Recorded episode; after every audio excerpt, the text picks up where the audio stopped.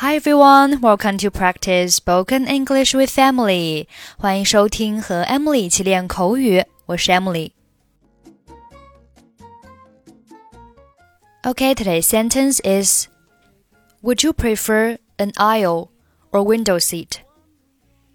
Would you prefer an aisle or window seat? Would you prefer an aisle or window seat? Prefer P R E F E R 动词表示更喜欢、宁愿。比如说，我更喜欢茶，I prefer tea。如果是将两者进行比较，就用 prefer to。比如说，比起 B，我更喜欢 A。Prefer A to B。比起咖啡，我更喜欢茶。I prefer tea to coffee. Aisle, A I S L E，名词，表示过道、通道。比如说，我想我的座位是靠过道的。I think my seat is near the aisle. 所以，Would you prefer an aisle or window seat？意思就是 你喜欢靠过道的座位还是靠窗户的？我要坐三点半的航班，请问现在可以办理登机手续了吗？May I check in now for my three thirty flight？哦，您一定是今天下午去芝加哥？Oh, you must be going to Chicago this afternoon. 是的，我要去那里参加一个明天早上的商务会议。Yes, I have a business meeting to attend there tomorrow morning. 很好，希望我们可以让您今天准时到达那里。我可以看看您的身份证吗？Very good. We hope to get you there on time today.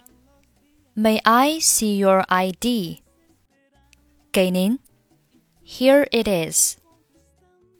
您喜欢靠过道的座位还是靠窗户的呢？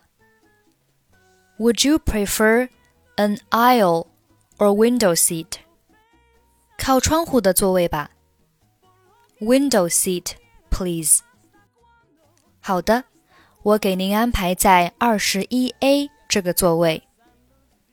Okay, I have put you in seat 21A. 谢谢，Thank you。您今天有行李箱需要托运的吗，先生？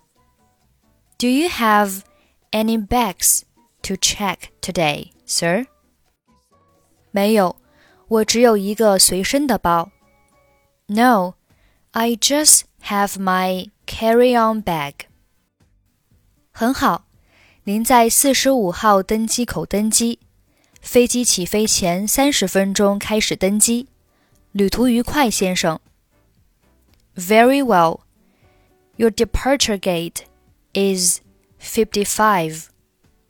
Boarding begins thirty minutes before departure. Have a wonderful flight, sir. May I check in now for my 3:30 flight? Oh, you must be going to Chicago this afternoon. Yes, I have a business meeting to attend there tomorrow morning. Very good. We hope to get you there on time today. May I see your ID? Here it is. Would you prefer an aisle or window seat? Window seat, please. Okay, I have put you in seat 21A. Thank you. Do you have any bags to check today, sir? No, I just have my carry on bag. Very well. Your departure gate is 55. Boarding begins 30 minutes before departure. Have a wonderful flight, sir.